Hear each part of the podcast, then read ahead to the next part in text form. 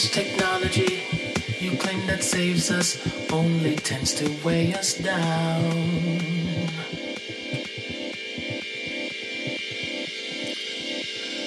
All of us,